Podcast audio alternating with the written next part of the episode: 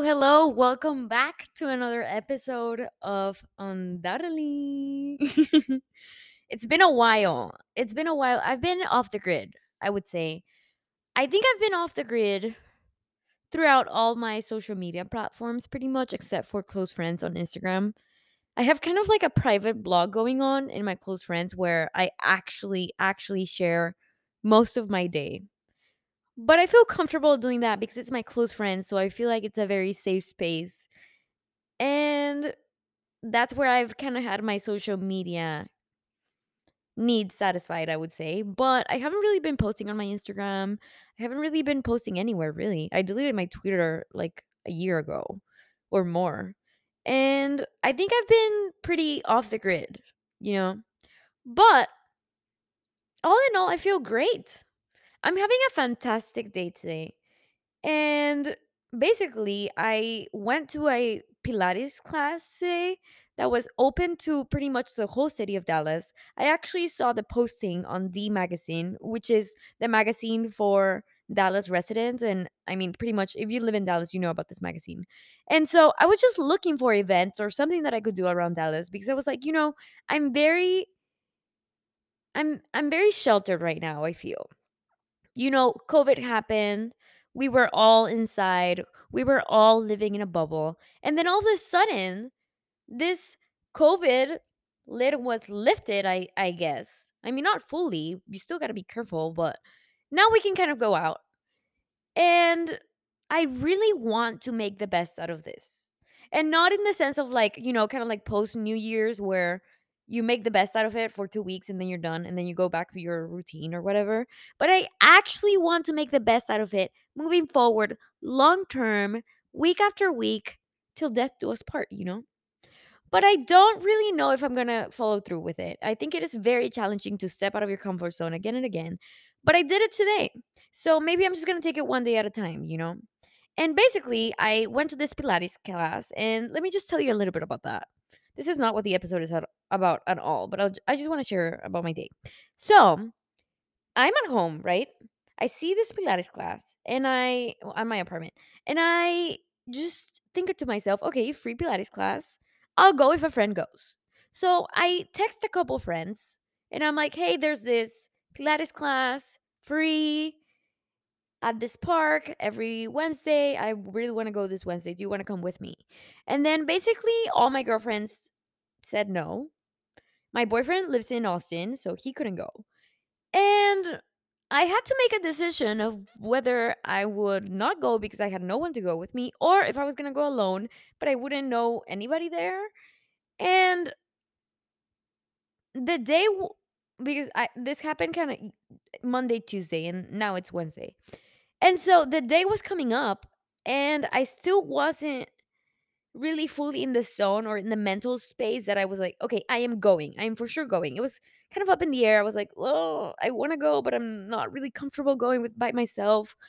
And then I was just like, you know what? I really want to get out of my apartment because COVID and you know, post COVID, you really want to just get outside. And I just put my yoga mat in my car, drove downtown. Yes, I paid $10 for parking, but $10 for parking for a free yoga class kind of matches up, in my opinion, because you paid like $35 for a SoulCycle class or something. Anyway, I get to this yoga, or not yoga, this Pilates class. I take it, and I felt so good obviously walking up to the class i didn't really feel that comfortable because i have never taken a pilates class but as soon as the class started and i realized there was other people who was also who were also taking the class by themselves and it wasn't just me i just felt very confident and happy and proud of myself. And so the class ended and the instructor basically told us that this free class is going to happen every wednesday and now i'm going to try to make it a point to go to my free pilates class every wednesday here in Dallas. You can send me a DM if you want to go too. But my point of this whole story is that I feel great because today I totally stepped out of my comfort zone and I encourage you to do so no matter where you live. Really reach out to your community because I think part of the reason why you can fall in a deep dark hole sometimes or you know in a funk or not feeling like there's that sauce to your life i think sometimes it's because you're also out of touch with the community maybe you're out of touch with just you know socializing and even if you have that introvert mindset if you step out of your comfort zone just for a little bit i really think it's going to make you feel better after you're done challenging yourself just my two cents on that. But that's why I'm feeling great. And I think that's also why I'm recording this episode because I just feel fantastic. But anyway, so I've been thinking about this podcast topic of how to get into law school for probably about two weeks now because I've bumped into people who want to go to law school and, you know, they ask me for a couple tips. And I've pretty much recorded this episode in my head in road trips at my apartment, just talking to myself, really wanting to record this episode because I am quite passionate about the topic of law school. So, let me tell you a little bit about my background. I graduated from SMU Law, and before going to law school, I took a year off to figure out what law school I was going to. And I pretty much knew that I wanted to go to law school since high school.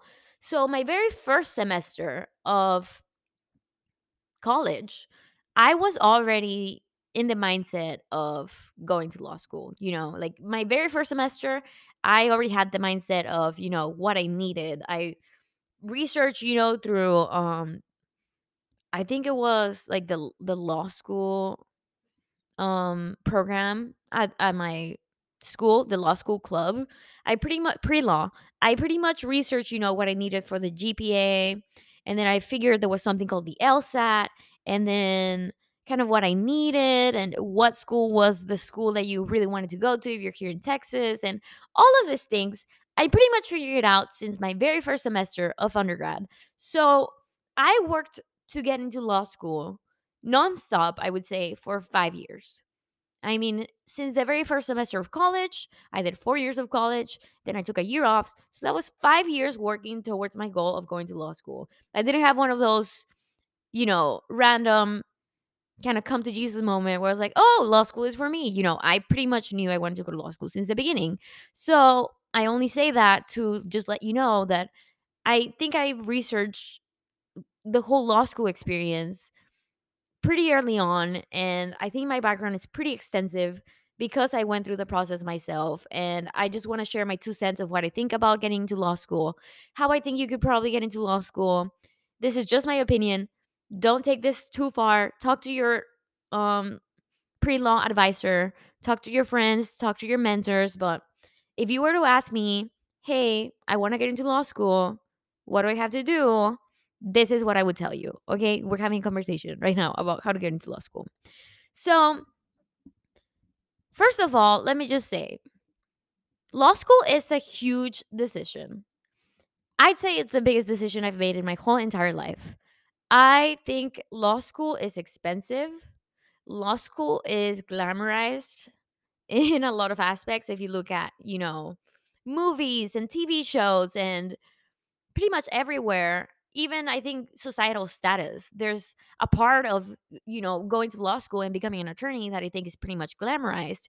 But what you don't really talk about is you know the debt that you have to get into as far as the payment. You know how you pay for law school and um the imposter syndrome that you have once you go to law school because you've been working really hard and you're re- really really smart and everybody's smart and then once you get to law school it's kind of like this ego breaker where you realize that you are in a room full of people who feel way smarter than you and you're all of a sudden wondering what the heck am i doing here? And so when you go to law school it is true that it's so hard and i know with covid the law school experience has changed a lot because there's of course a lot of remote um, classes and all of that. But all in all law school is freaking hard and it breaks your ego the very first day that you walk in and whenever you have a cold call which is when a professor pretty much randomly calls on you and you're on the spot and you have to answer questions and it makes sure that you don't walk out of there thinking you're the smartest person in the room because you there's no way unless you're literally clinically like I mean there's no way nobody can get get into law school and think they're the smartest person in the room. There's just no way. And so law school is hard. And the financial decision that that comes with it, you're pretty much going to take out loans anywhere from $100,000 to $200,000 or more and that's like buying a house, you know, and it's in a piece of paper. So keep that in mind. And then, not to mention, there's the bar exam aspect of it. And so, once you graduate law school, you have to take the bar exam. I'll talk about my own bar exam experience in another episode because that's a whole kind of worms that I don't really want to get into right now. But let's just say things are going well for me. And so, it's a whole big deal to go to law school. It's a huge deal it might even move involve moving cities. I moved from McAllen to Dallas, and and it's it's a huge decision. You there, it's pretty much the most adult decision I think that you can make up to that point. And if you're not ready to make those sacrifices, then don't go for it because law school feels like the longest, longest, longest journey and I don't regret it. I'll tell you that right now. I don't regret any part of myself that decided to go to law school. But my journey has been so long that I'm not sure that I'd have the energy to do it again. Maybe I would because I've proven myself lately that I can do things again. But it's just a lot, okay? It's not this thing where, you know, it doesn't feel like college. It actually feels like graduate school. It is very hard and it's just the most adult decision that you can make. And I think that the law school admissions process is harsh because this is such a huge deal, okay?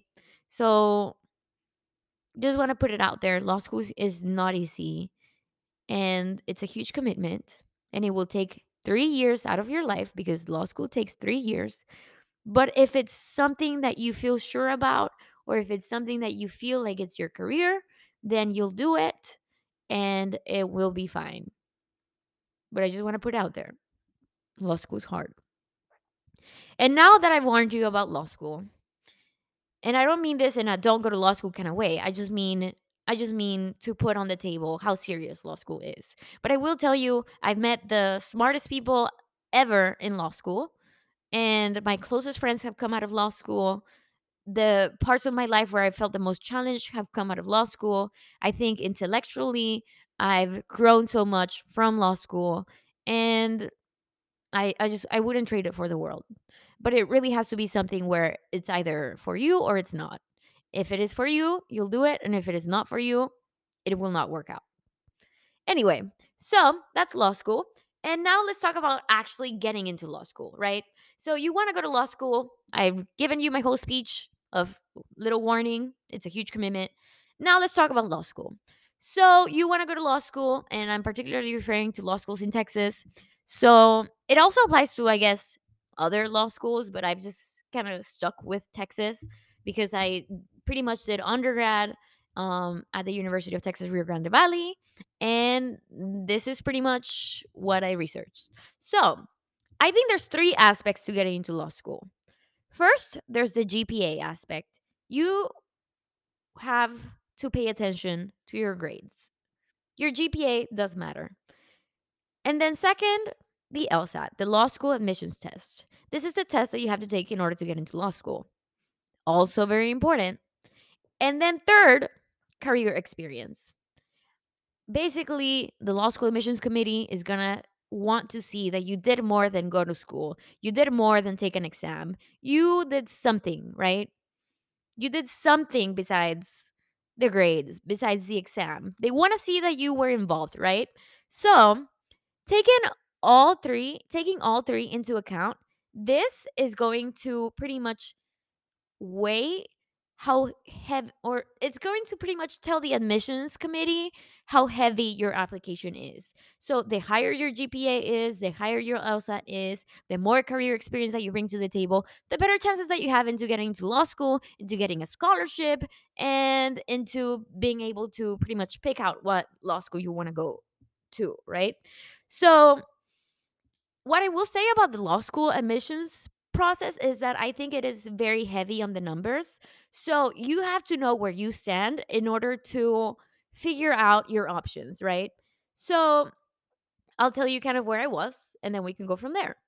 I had a really, really high GPA. And I don't mean that lightly. I I mean I graduated summa cum laude. That's a 3.9 to a 4.0 and I was a double major. So GPA, I was set, you know. I I had the GPA. The limit did not exist as far as me and my GPA. When I was just looking at my GPA, I thought my options were pretty high. And then career experience, I was the president of the Political Science Association. I was the president of the Philosophy Club. I was a double major. I was in the Student Government Association. I pretty much put myself out there to put my career experience also on a silver platter. So GPA and career experience high of high, high, high, high, high. Then I'm not a good exam taker, as we know. And so that was really the aspect of my application that I think took a hit. It took a very big hit. I took the LSAT and I got a pretty much below average um score. And I'll tell you something, it uh, it was above 146, below 155. Okay? and I'll tell you something. Nobody talks about your LSAT score once you get into law school. Nobody talks about your GPA. Nobody talks about maybe your career experience if it was something particularly interesting, but nobody talks about these numbers. I'm only talking about this because we're talking about getting into law school. So I took the hit with my LSAT. It was below average, and I had a, an above average GPA and an, a, and a pretty extensive, I would say, career experience straight out of college. So and keep in mind, just a little plus, I'm also diverse. I am from Mexico. So obviously, that's something that I wanted to also emphasize in my application. But point being, I took a pretty big hit with my LSAT. And so I kind of went from really considering the top tier school in Texas to applying to that school and then being like, I, I'm talking about UT, and then being like, "Mm, maybe I'll get in, but I doubt it. You know, I could have. I I mean, honestly, my goal all of undergrad was getting into UT, and then it didn't happen because my LSAT just really, really wasn't there for UT, in my opinion. But I did have the GPA and I did have the career experience, and that pretty much opened up my opportunities as far as, you know, being able to apply to other really, really good schools. It's kind of like that saying, shoot for the moon, and if you fall, you land among the stars. I felt like I kind of shot for a UT, you know, top tier school. And then that didn't really work out. So then I was looking at my options as far as, you know, the University of Houston and SMU and um other schools. Also, I applied to St. Mary's in San Antonio, which are all schools that I think I was pretty blessed to consider, even having a low LSAT score, because my numbers were still pretty favorable as far as my GPA and my career experience. So, GPA, I'm gonna now break it down. I I obviously got into SMU. I accepted my application with S- my admission with SMU. I actually went to SMU with part of a scholarship, and that worked out great. But I'm only saying that so that you see kind of where I was standing and you see how important these numbers are. So let's talk about GPA. Like I said, I graduated summa cum laude, so I had a pretty high GPA. But let's just say that you have a low GPA. Let's say that you for some reason, you know, undergrad wasn't for you, you weren't really sure that you wanted to go to law school, or, you know, grades just didn't really work out for you. So let's say that you have a low GPA. If it is really low, a really low GPA, and let's say that you also feel like you're low in other areas like the LSAT, and then also you don't really have the career experience that you feel like stands out, then I would probably, again, this is just my opinion, nothing professional. I would probably try to get a GPA from a master's degree or some other some other higher education programs because I do feel like whenever you get another GPA, let's say you do a master's degree or you do a PhD or anything like that, then the law school admissions committee is likely to consider that new GPA of that graduate program that you went to over your undergrad GPA. So that's what I'd recommend. But let's say you don't go to graduate school. Let's say that you have a low GPA, and by low I'm I'm referring to anything below a 2.9. I'd say a th- a 3.2 or 3.3, 3. Point, yeah, 3.3 I, I'd say and below. For sure below a 2.9. But um anyway, so let's say you have a low GPA and you didn't go to graduate school. You didn't get a master's degree. You do have just the low GPA. Then that's when we move on to the next category with which is the LSAT. So the LSAT is hard, like I said. I pretty much never really got around to figuring it out. I never took a course when I was studying in McAllen there was literally no course available when I was there. So I didn't really take any courses. I just kind of winged it. It never worked out. Now I wish I would have taken something, but I just didn't. It, it really didn't work out for me, specifically in McAllen. But if you don't have the GPA, really, really emphasize that LSAT. If you don't have the GPA at the graduate level or undergrad level, really, really emphasize that LSAT. I have a friend who graduated, I think, with a 3.1 from UT and he went ahead and took the LSAT, got a 160 or something, and he was at SMU with me. And I have other friends who have also gotten really low GPAs, but they got really high LSAT scores and they got into schools like UT. I have a friend who I think he got like a 3.4 undergrad and then got a 160 something, got into UT. And again, it's a numbers game. So figure out where you're at, figure out where you're at if you have a high GPA and high LSAT score, you're looking at pretty cool options. But if you have a low GPA and you still make up for it with a high LSAT score, then you're you're looking you're looking at better things. You know, it it's all it's all a thing of figuring out where you stand, figuring out where you stand. But like I said, low GPA, I'd recommend maybe going to graduate school. Consider that. And um, if you don't go to graduate school, then I definitely say, you know, make sure to try to make a pause and really, really work on that LSAT score. Now, I know it's easier said than done, especially because I never really got around to figuring out my LSAT score at all. Um, but I know there's programs out there that I figured out after I went through the admissions process. I believe 7Sage is a really, really good um, program. From what I've heard, I have a friend who got, you know, also in the 160s. And I'd say anything above average as far as the G as far as the LSAT is good. Like I said, I was below average. I'm not one to talk myself, but all I want to say about that is just that make sure you take an advantage of the programs that are out there. And like I said, 7Sage, I studied with the LSAT Bibles. It helped me understand, but it didn't really help me with the timing. And timing is a huge aspect of the LSAT score.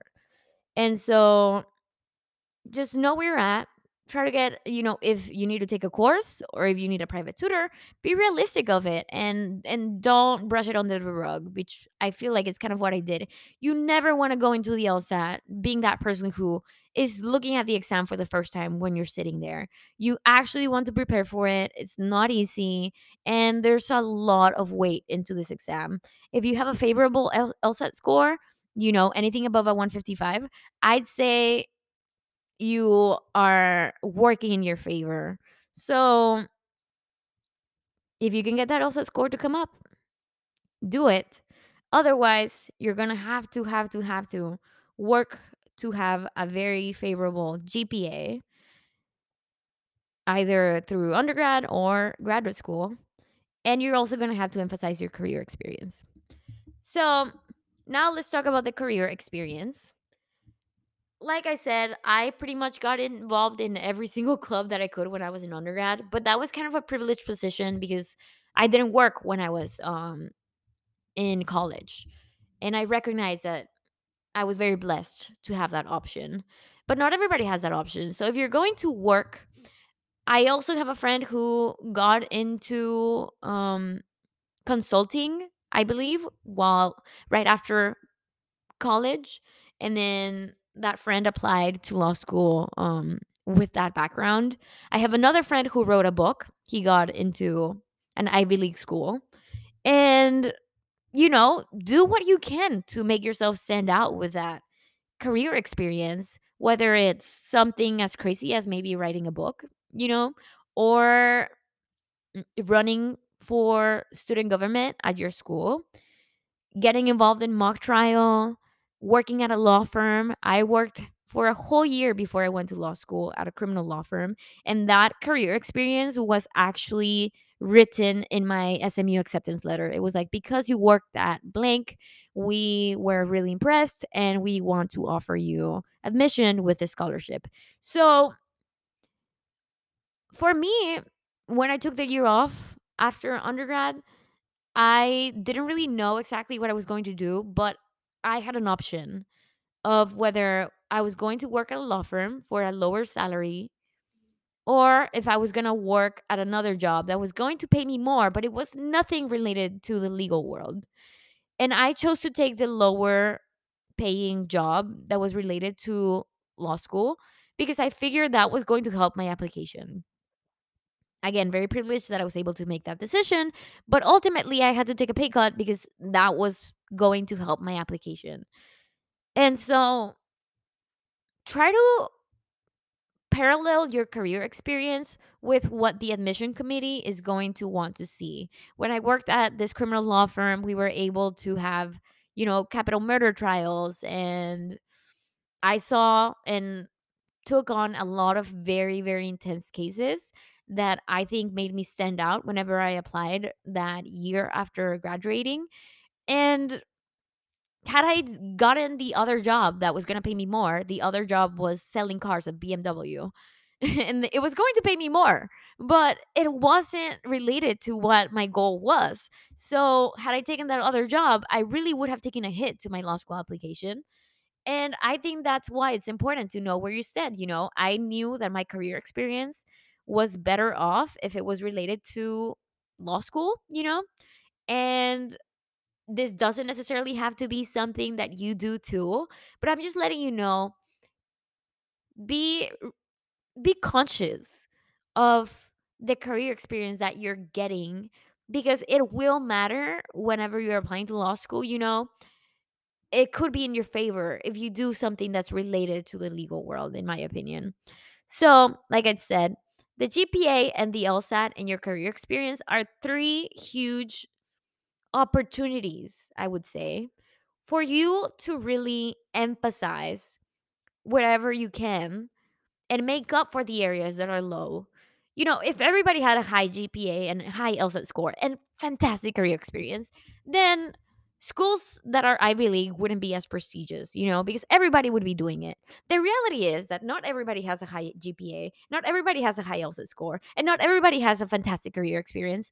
We're all slacking in, or not slacking, but I would say we're all not the best of the best of the best in one of these areas or more. So you just have to be realistic of where you stand and really play around with your application so that you deliver the best the you know so that you deliver the the best possible application for the committee you know make it work in your favor. Make it work in your favor. It's something that you can do yourself you know? It's not luck i would say. I think it is it, it, it is pretty predictable i'd say what your chances are into getting into these programs you know? I mean i was very happy to get into smu but it was also something that i was really really considering you know? I, I thought smu was within my options honestly. And so just know where you stand and also don't cut yourself short you know at some point i realized i wasn't getting into ut and so i still applied anyway and i didn't get in i'll tell you right now i did not get into ut breaking news i did not get into ut but i still applied because I didn't want to cut myself short by not applying. So apply to all the schools that you can. And my biggest takeaway for for this podcast is just to see where you stand with the GPA and the LSAT and the career experience. Regarding the GPA, I just want to say it does not matter what your major is. I double majored in political science and philosophy, but it could have been like Elle Woods' fashion design with a history of polka dots. The admissions committee isn't looking to what you majored on, okay? Just major in something that you actually feel passionate about and work towards having a nice high GPA in that career. If it's not in undergrad, maybe in graduate school. And if you don't get it at all, then just make sure that you work towards your LSAT score and your career experience.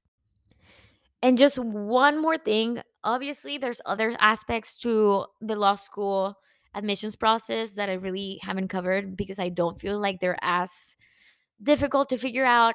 You know, the recommendation letters. Obviously, get recommendation letter from people who know you and are going to speak eloquently and highly about you. I got letters of recommendation from professors who I worked really, really closely in the Political Science Association, in the Philosophy Club, um, and just close professors of mine. Make those relationships. Keep in mind that you're gonna need some letters. So definitely reach out to those people who you know you know are going to work in your favor for the admissions process. And another thing, I submitted an, an addenda, which is pretty much a kind of like a letter, I guess, to the admissions committee. And I pretty much said, you know, the LSAT was a one time thing, and my undergrad GPA is a four year thing. the f- my undergrad GPA is much more reflective of my academic abilities than my LSAT score, which is a one time event, you know. And so I made sure to really put in something in there, kind of arguing that you know they should really emphasize my GPA. So see where you're at. If you have a high LSAT score, do something kind of along the line, maybe an addenda for your GPA. And then if you have a high GPA and a low LSAT score, an addenda for your LSAT. See where you're at, see where you're at, see where you're at. And then, like I said, letters of recommendation from people that you know. Another caveat if you fall into any of the diverse categories, you know, like if you're like me, I'm Latino, I'm I'm I'm from Mexico, I'm Hispanic, you know, like so for me it was very very important to emphasize that I bring, you know, diversity to the school and my background and you know, my emphasis for wanting to help my community and all of that. And so if you think there's anything that could make you stand out kind of regarding anything like that, I would definitely make sure to put in a statement, you know, a diversity statement. I definitely went ahead and submitted that. And lastly, um your personal statement. That is your opportunity to make yourself personable in your application. That is your opportunity for the committee to not just look at numbers, to not just look at a resume, to not just look at letters that people who think highly of you submitted. This is your opportunity to be like, hey, this is me, and this is why you should want me in your school. Make it personal.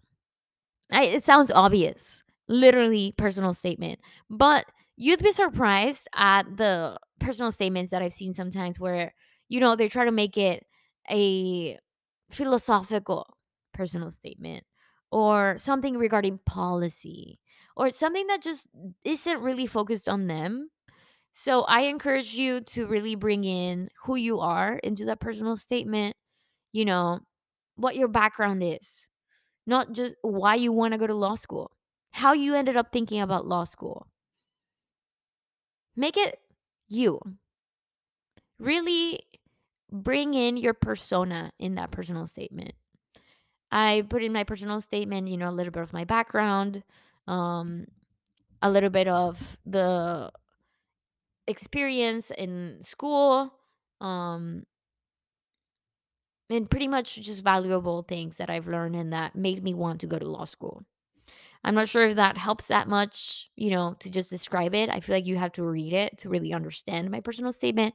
But I pretty much made it very, very much about me and about who I am. And I stayed away from anything abstract. I really, really kept it to who I am, what I bring to the table.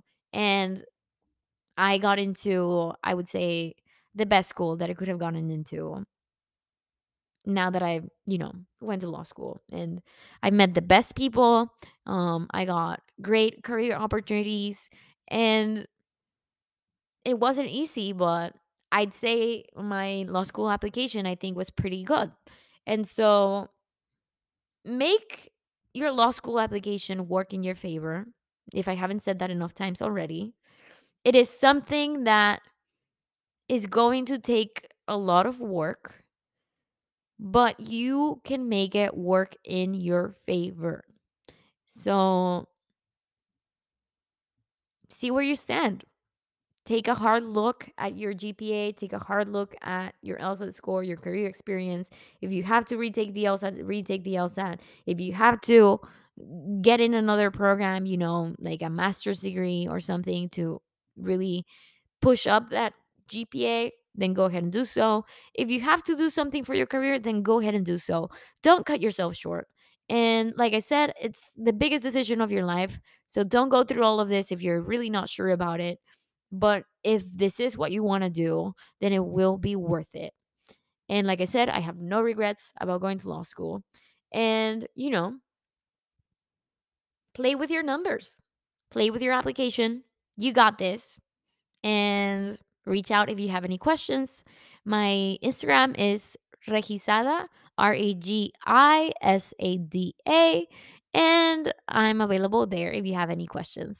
Have a nice day and good luck with your law school admissions process if you're going through it.